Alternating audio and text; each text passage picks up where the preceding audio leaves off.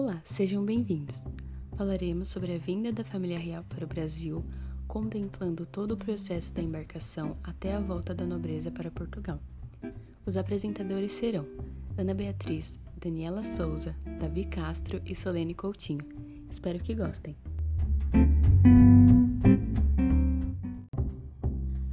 Da corte real portuguesa ao Brasil tem relação direta com acontecimentos da Revolução Francesa e do período napoleônico. Os acontecimentos voltados à Revolução reforçaram a rivalidade entre França e Inglaterra, refletindo diretamente na relação de Portugal com esses dois países. Uma divisão interna instaurou-se em Portugal, pois uns defendiam que o país se aproximasse da França, enquanto outros defendiam a aproximação à Inglaterra, por conta de suas boas relações estabelecidas há muito tempo. Vale ressaltar que nesse período Portugal assinou um contrato de proteção militar com os ingleses, mas mesmo assim buscava manter uma posição neutra publicamente, de forma a não desagradar nenhuma das nações. Durante 1804, Napoleão Bonaparte autocoroou-se imperador da França ampliando ainda mais a ameaça a Portugal, visto que os espanhóis haviam se aliado à nação francesa. Lá em 1801 aconteceu a Guerra das Laranjas, uma pequena guerra contra a Espanha que fez Portugal perder a cidade de Olivença. E nessa derrota ainda foram forçados a aceitar o termo dos franceses, fechar os portos de seu país para os ingleses. O acordo foi aceito, mas nunca foi posto em prática. E sem poder invadir a Inglaterra, em 1806 Napoleão Bonaparte decretou bloqueio continental, determinando que portos das nações europeias ficariam fechados para as embarcações inglesas. Enquanto tudo isso rolava, Bonaparte negociava secretamente um tratado com os espanhóis, que permitia a travessia dos franceses à Espanha para poder invadir Portugal, e em troca, os espanhóis poderiam se apossar de uma parte das terras portuguesas. Portugal não aceitou aderir ao bloqueio, porque, como dito antes, sua relação com os ingleses era boa demais, os levando a considerar a ideia de se mudarem para o Brasil. A situação se estendeu até meados de 1807, quando Napoleão realizou o seguinte ultimato: determinou que Portugal deveria, até 1 de setembro, realizar as seguintes medidas: convocar seu embaixador que estava em Londres, expulsar o embaixador inglês de Lisboa, fechar os portos para navios ingleses, prender os ingleses em Portugal e confiscar os bens deles, declarando guerra à Inglaterra. A tensão só aumentou porque os britânicos orientaram que, caso aceitassem aderir aos termos integralmente, os dois países entrariam em guerra. Já a França exigia o aceite dos termos integralmente, caso contrário, invadiriam o território português. Como não houve solução, Napoleão ordenou o envio de tropas para invadir Portugal. Em 24 de novembro, o príncipe regente Dom João informou que as tropas francesas chegariam a Lisboa em até quatro dias, determinando o início dos preparativos para a transferência ao Brasil. A corte inglesa tinha o compromisso de escoltar a família real em segurança, e no total apenas 2% da população portuguesa veio ao Brasil.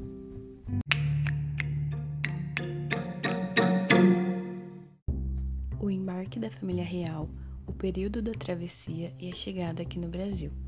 O embarque aconteceu dia 29 de novembro de 1807 e, junto com a família real, foram transportados dinheiro, obras de arte, documentos, móveis e a Real Biblioteca.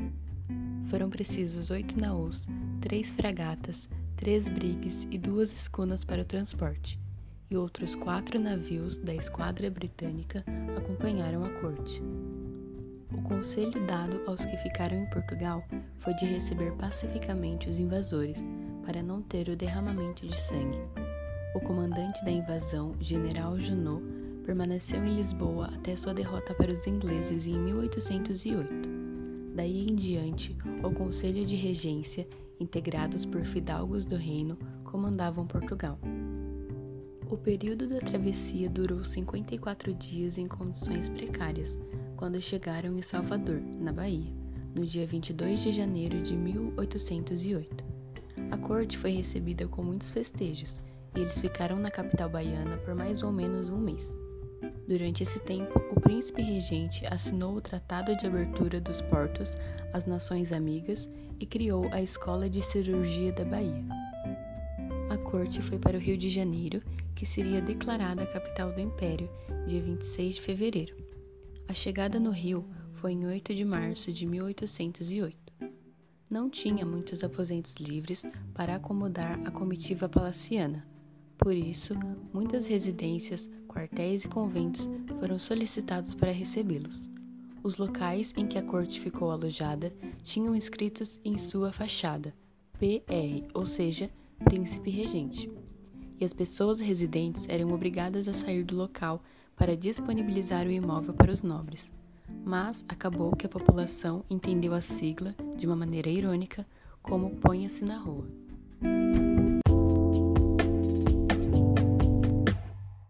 Consequências da vinda da família real.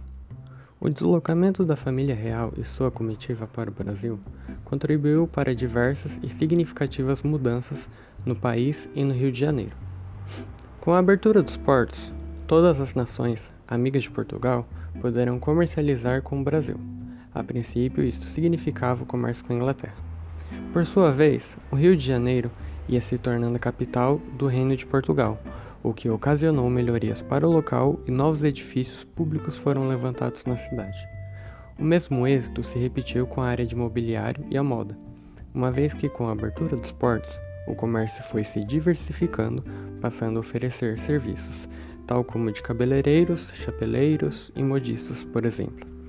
Dom João também abriu a imprensa régia, de onde surgiu a, Ga a Gazeta do Rio de Janeiro, também foram criadas instituições como o Jardim Botânico e o Banco do Brasil, ambos em 1808, e o Laboratório Químico Prático em 1812. Vida cultural. A arte ficou na classe dos mais beneficiados, ficando entre os setores que mais receberam impacto com o deslocamento da corte. Um exemplo disso é a transferência da Real Biblioteca de Portugal de Lisboa para o Rio de Janeiro, em 1810. Inicialmente, o acervo contava com 60 mil volumes, sendo composto por livros, mapas, manuscritos, estampas e medalhas. A partir daí, originou-se a atual Biblioteca Nacional. Também foi fundado, em 1813, o Real Teatro São João, atual Teatro João Caetano, que na época servia como entretenimento dos integrantes da corte. Com o fim das guerras napoleônicas, diversos artistas franceses se viram sem trabalho e recorreram a Dom João para prosseguirem com suas carreiras. Tal fato deu início à chamada Missão Francesa, que possibilitou a abertura da Escola Real de Artes, Ciências e Ofícios.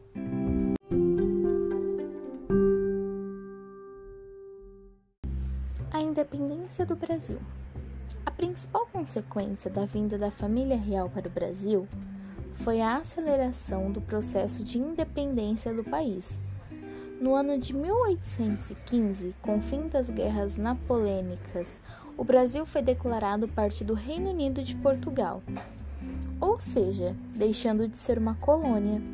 Isso foi necessário pois os dirigentes europeus reunidos no Congresso de Viena não reconheciam a autoridade de Dom João numa simples possessão. A permanência da família real foi decisiva para manter a unificação territorial do Brasil, porque reuniu parte da elite e da população em torno da figura do soberano. Esse processo fez com que Portugal perdesse o monopólio sobre o comércio com o Brasil e também a elite agrária passasse a sonhar com a independência. Em contrapartida, o Brasil passa a ser para a Inglaterra um promissor mercado consumidor e fornecedor. Quando Dom João precisou retornar a Portugal por causa da Revolução Liberal do Porto, o filho Dom Pedro aproxima-se da elite agrária. A independência do Brasil é declarada no dia 7 de setembro de 1822 por Dom Pedro I, que se torna o primeiro imperador do Brasil independente. O país promulga a primeira Constituição em 1824, que mantém o regime monárquico, a escravidão e reconhece a religião católica como oficial. As principais causas da independência. No Brasil, a superação do pacto colonial interessava a aristocracia agrária, classe dominante da colônia. Ela via nisso a possibilidade de ser livre definitivamente dos monopólios metropolitanos e da submissão aos comerciantes portugueses. A Inconfidência Mineira, em 1789, foi um dos movimentos de tentativa de liberdade colonial. O desenvolvimento da região estava atravessando pelos rigores da política mercantilizada, que impedia qualquer processo que beneficiasse a colônia. A população de Salvador, basicamente formada de escravos, negros, livres mutulados, brancos, pobres e mestiço, viviam em situação de penúria. Assim, eles pregavam a volta para Portugal. Pedro III, recebendo o nome de João Maria José Francisco Xavier, de Paula Luiz Antônio Domingos Rafael, faleceu em março de 1826 após adoecer por alguns dias de sua causa morte. Suspeitou de ter sido por envenenamento. Recentemente, uma equipa de investigadores exumou o pote de cerâmica chinesa que continha suas visceras e que encontrava encerrado sob as lajes de capela dos meninos de Palhavã, no mosteiro de São Vicente de Fora. Pedaços do seu coração foram reidratados e submetidos a análises, num estudo dirigido pelo professor Dr. Armando Santinho Cunha, o que veio a comprovar a suspeito envenenamento arsênico. Conta as lendas que o rei foi envenenado com laranjas colhidas no Passo do Belém. Sabe-se que, de facto, o rei comeu algumas laranjas, pois isso consta no relatório médico da, da época. E por isso, depois de ter comido tais laranja, é que Dom João adoeceu, ou seja, a família real voltou para Portugal, principalmente para não perder a coroa usurpadores.